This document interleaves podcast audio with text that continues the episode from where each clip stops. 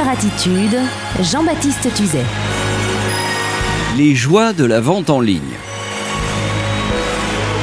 Mesdames, je suis désespéré. Écoutez plutôt. Hier, je commande sur internet une robe de cocktail à fleurs cintrées à la taille, avec plein de volants, dans le plus beau style des belles années 60 pour ma chérie, afin de jouer le jeu d'une cocktail party que nous allons organiser samedi soir en hommage à la fameuse cocktail party musicale diffusée au même moment sur Croner Radio. Je commande donc sur un site vintage la fameuse robe ornée d'une multitude de fleurs que Hubert de Givenchy lui-même n'aurait pas renié. Tout se passe bien, le prix est sympa, vive l'achat en ligne. Crooner attitude oblige, la robe sera délicatement posée vendredi soir sur le lit nuptial afin que madame puisse faire un essayage.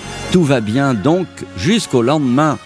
Patatras et voici que je reçois soudain une flopée de mails bizarres, des promos d'achat en ligne commençant comme suit. Jean-Baptiste, découvrez notre dernière gamme de robes sexy chic avec la photo d'une robe en simili-cuir noir, digne d'un bon sex shop de la rue Pigalle, avec en sus la culotte rouge fendue au centre et les escarpins noirs brillants avec le talon aiguille de 12 cm de haut. Ah, pas mal finalement, on dirait des loups boutins, mais en beaucoup moins cher. Mais non, ça n'est pas possible. Élise Lucet a raison. C'est insupportable d'être tracé, ciblé sur Internet au moindre achat. Non, ça n'est pas crooner d'être devenu un gentil lapin que l'on alimente en herbe chaque jour via Internet. Non, non, non. Du coup, désormais, j'irai en boutique pour échapper au collecteur de données, pour ne pas être pris en ligne comme une grosse carpe.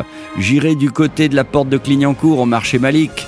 Il y a une boutique vintage qui refait les robes d'Audrey Hepburn à l'identique. Ce sera parfait. C'est George Orwell leur truc, non mais...